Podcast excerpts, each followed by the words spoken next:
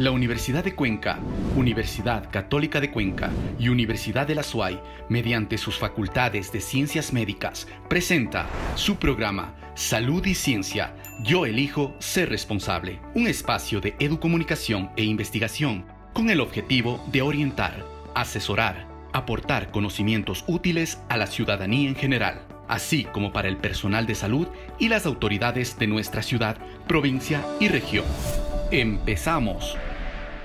Buenos días con todos desde el Coliseo Julio Abad de la Universidad de Cuenca, un espacio remodelado, un espacio que cuenta con una cancha tipo NBA, de las únicas en el país. Les saludamos y les damos la bienvenida a nuestro espacio Salud y Ciencia de las tres universidades, la de Cuenca, la Universidad Católica de Cuenca y también la Universidad de la SUAY. Además mencionar que son universidades recientemente acreditadas por el CACES. Esta semana se entregó la acreditación como un dato extra a estas tres instituciones, así es que nos enorgullecemos y también lo mencionamos en este espacio. Salud y Ciencia es el programa educomunicacional que busca afrontar y darles herramientas para que ustedes también puedan eh, salir adelante con las circunstancias y la crisis causada por la COVID-19.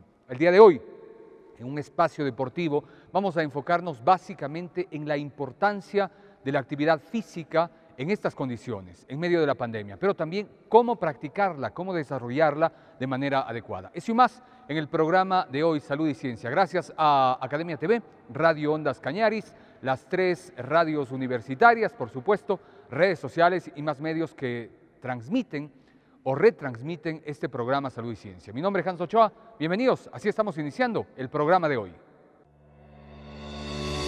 ¿Sabías que... Debido a la pandemia por coronavirus, el calendario deportivo mundial se alteró por completo. Desde la suspensión de los Juegos Olímpicos de Tokio, las ligas profesionales de fútbol y los mundiales por deporte. Esto tuvo una repercusión no solo física, sino mental en los atletas de alto rendimiento.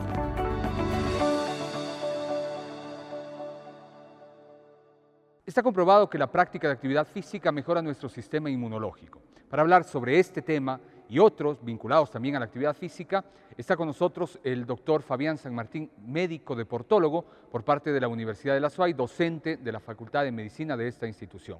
En la entrevista, nuestra compañera Patricia Enríquez toca este tema importante. Así es que les invitamos a que observen el diálogo ahora.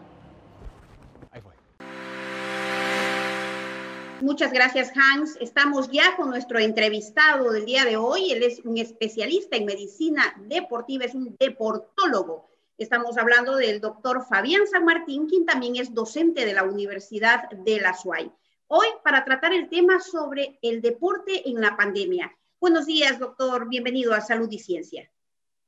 Hola Patricia, muy buenos días. Eh, muy buenos días a todas las personas que nos siguen, que están atentos aquí al programa y pues eh, va a ser un placer poder compartir contigo unos minutos eh, hablando de deporte, salud y en este momento de la pandemia que nos está quejando terriblemente.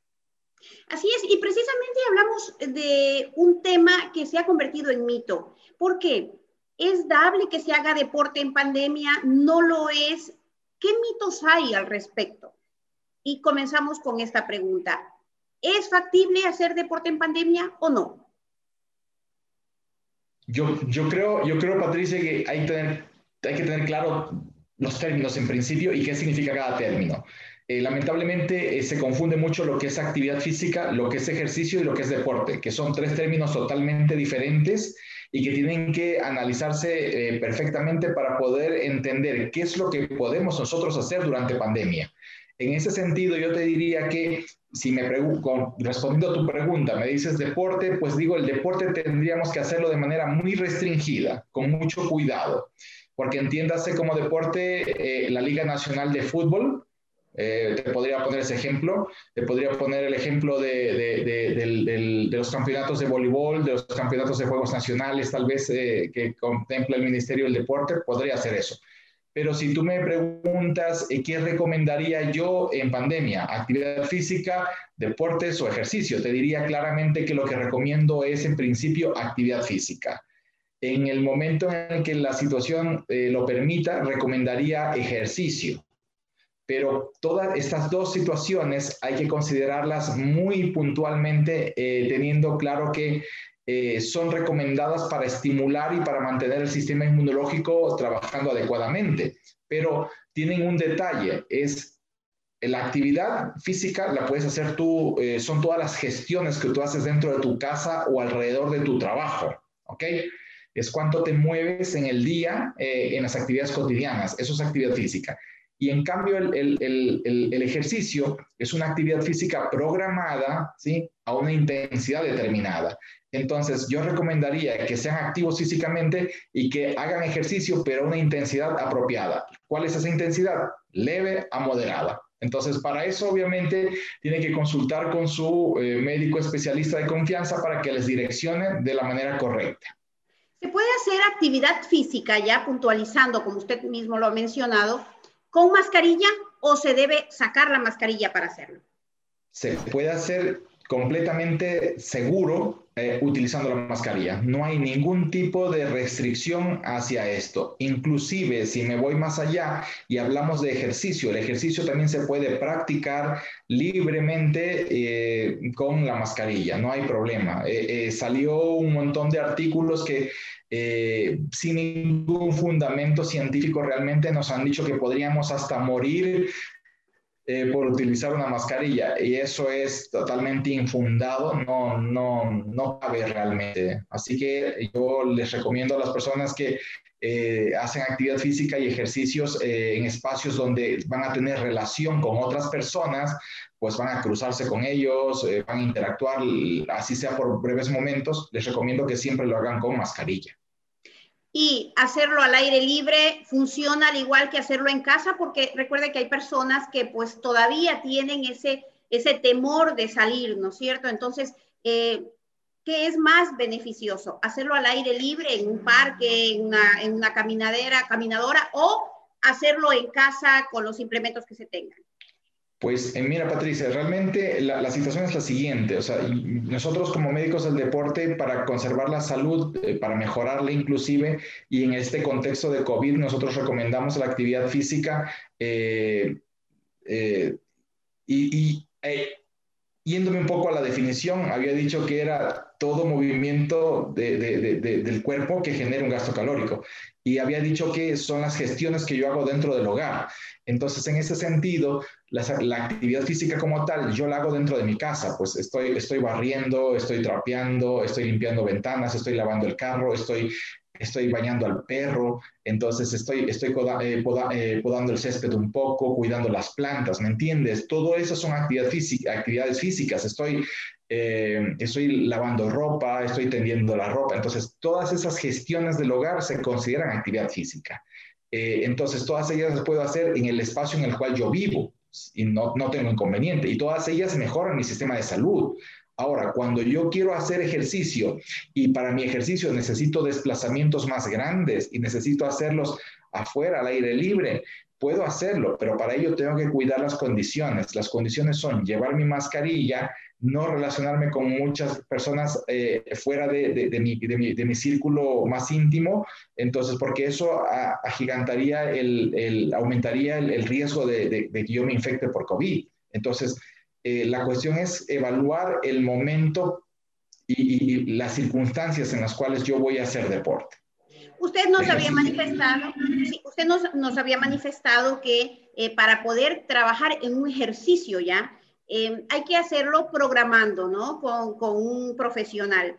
Eh, pero para aquellas personas que pasaron el COVID, que ya se enfermaron y luego están en fase de recuperación, ¿es recomendable hacerlo, eh, hacer ejercicio como tal? A ver, para las personas que han pasado COVID hay muchos, eh, muchos detalles que hay que contemplar aquí.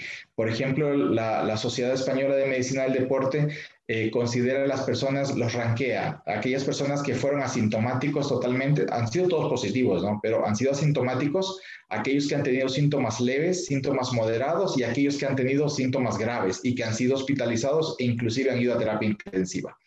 En todos ellos, eh, el retomar las actividades, la actividad física en principio es mandatorio. Sin embargo, el retomar la actividad, el, deporte, el ejercicio ya como tal, tiene que tener ya aquí una evaluación exhaustiva eh, hecha por un médico especialista que determine si ha habido algún grado de afectación cardíaco o pulmonar. Entonces, en dependencia de esa evaluación, nosotros vamos a determinar cuáles son las intensidades apropiadas en las cuales tiene que realizar su ejercicio porque lamentablemente estamos viendo que eh, a, mediano plazo y a largo plazo, ya digo largo porque del, tiempo que hemos pasado, que llevamos como siete y ocho meses, en este tiempo hemos visto personas que han salido positivos y que han tenido diversidad de síntomas y que posterior, tres y cuatro y cinco meses han presentado problemas cardíacos graves. Entonces, la evaluación antes de retomar el ejercicio o el deporte, si has dado positivo en COVID, es imperiosa. O sea, no, no debe hacerse de, de, de, manera irresponsable. Lamentablemente las personas se, se, se, se afanan, se se afanan mucho a esa, a esa expresión que dice que el deporte es salud. Y sí, claro que el deporte es salud, el ejercicio es salud. Yo, yo coincido totalmente con esto, pero hecho de manera responsable, a las intensidades apropiadas y con las evaluaciones pertinentes. Entonces, eso se tiene que eh, empezar a decir desde este tipo de espacios donde nosotros llegamos al público general y le estamos ofreciendo una alternativa de que ellos sean asesorados, guiados adecuadamente en el proceso ahora en estas situaciones tan especiales que tenemos. Según la Organización Mundial de la Salud, hay un alto porcentaje de jóvenes que no están haciendo ejercicio ni actividad física como se debería. Hablamos de un 80, 81% a nivel mundial. Em, ¿Cuánto llevará de consecuencia este tema cuando pase esta pandemia y tengamos a esos jóvenes eh, sin, una, eh, sin un movimiento corporal adecuado? Pues, pues va a ser muy grave y va a ser muy grave a, largo plazo porque la, la, presencia de las patologías crónicas va a ser mucho mayor y por ende el sistema de salud va a estar mucho más saturado. Imagínense con una población enferma y enferma eh, eh, de manera más tempranera también. Se avisora un panorama bastante pésimo en, en cuanto a el número de, de personas, eh, dije a su momento, patologías crónicas y lo tempranero de, estas, de la presentación de estas patologías, de estas enfermedades. Entonces, sí, nosotros tenemos que insistir mucho sobre eh, trabajar más en el movimiento. Yo insisto mucho en que necesitamos gestionar más labores en casa, en las oficinas, movernos más y dejarnos de tanto mail o de tanto eh, chat, de tanto grupo de WhatsApp, que los tenemos que utilizar en algún momento porque nuestra situación laboral lo obliga, pero sin embargo que eso no deje, no vaya en desmedro de, de la relación interpersonal que tenemos. Yo creo que hay que insistir mucho en ello. más.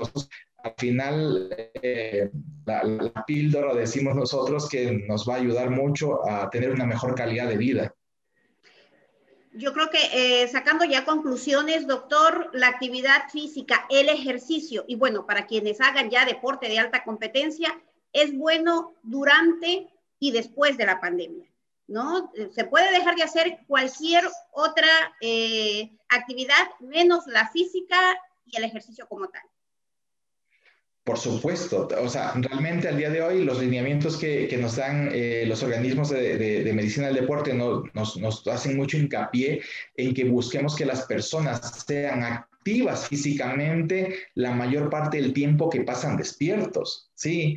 Y que si adicional a eso nosotros podemos eh, llevar un plan de ejercicios que ya, que, que, ya mejore ciertas condiciones puntuales de salud, eso sería mucho mejor todavía.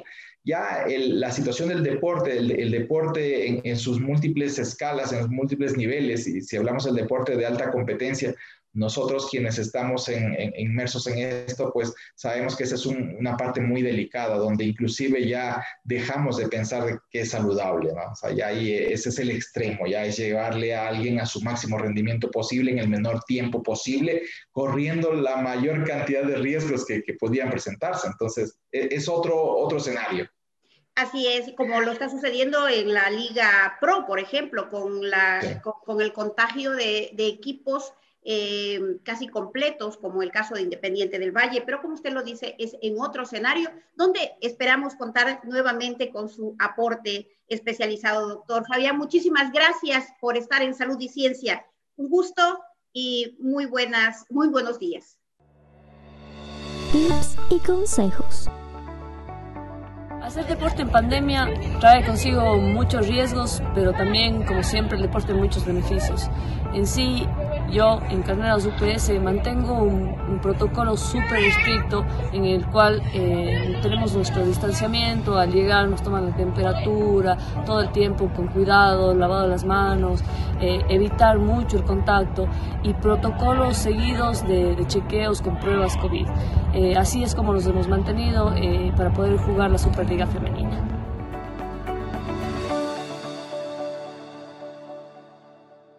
Las estadísticas y el análisis de esas cifras las realizan a continuación en nuestro siguiente segmento el doctor Fray Martínez y también nuestra compañera Jessica Buccelli. Adelante, compañeros. Muy buenos días, Hans, amigos televidentes y radioescuchas. Esta mañana nos encontramos con el doctor Fray Martínez Reyes, quien hará un análisis de la enfermedad COVID-19 en la provincia de La Suay y también tratará sobre la tasa de mortalidad en nuestro país, Ecuador. Bienvenido, doctor Fray. Buenos días. Agradecemos la atención dispensada a la sección de Salud y Ciencia. En esta oportunidad presentamos la información de COVID-19 en la provincia de La Suay hasta el miércoles 4 de noviembre del 2020, que es lo que nos proporciona el portal del Ministerio de Salud. La provincia de La Suay se mantiene en cuarto lugar. El porcentaje que representa a nivel nacional es del 6.2. Pichincha ha crecido de manera notoria, ¿no? Eso hace que en la provincia de La Suay el porcentaje sea menor que lo que habíamos visto en semanas anteriores. Estuvimos en 6.4, 6.5, 6.6% y ahora somos el 6.2%. Si nosotros fuéramos sumando todos los casos que se han producido, observaríamos una tendencia creciente. Mientras más casos se produzcan, la curva se empinaría más. Y mientras menos casos se produzcan, diríamos que tenemos una meseta más o menos estable. Mencionábamos que la tendencia viene en sentido de disminuir el número de casos, y lo cual es positivo. Por lo tanto, el número de casos diarios también va a disminuir en promedio. ¿A qué se debe esto? Lo que se representa es una curva epidémica. Cuando nosotros tenemos una pandemia, en primer lugar tenemos una curva ascendente, que en el caso de nosotros ha ido poco a poco y en el mes de agosto fue eh, donde más se empinó y donde alcanzamos el mayor pico. Luego de eso ha empezado a disminuir. ¿Significa que la pandemia está desapareciendo de nuestro medio? Y la respuesta es no. No sabemos exactamente cuántas personas se han contagiado de la enfermedad, por cuanto la gran mayoría van a ser eh, casos leves y asintomáticos. Entonces, por otra parte, se considera que alrededor del 25% y hasta un 50% de la población pudo haber ya pasado eh, la COVID-19.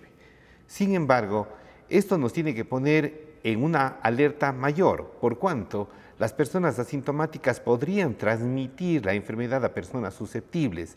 Recuerden que la hipertensión arterial y la diabetes son enfermedades muy prevalentes, es decir, buena parte de la población las padece. Por otra parte, tenemos adultos mayores que son personas susceptibles por su propia condición, por lo tanto, vulnerables para adquirir eh, la COVID-19. ¿Cuántos han muerto por COVID-19? A nivel mundial han muerto 1.21 millones de personas y esto representa una tasa de letalidad de 2,57.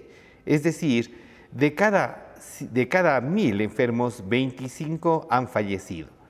En el caso del Ecuador, nosotros tenemos una tasa del 7.5% en lo que a letalidad se refiere. Significa que entre 7 y 8 personas mueren de cada 100 que han adquirido la enfermedad. El Azuay está en 1.8%, más o menos dos personas de cada 100 que han adquirido la enfermedad fallecen por la misma. Entonces, a, medida que se va incrementando el número de casos, también se incrementa el número de fallecidos.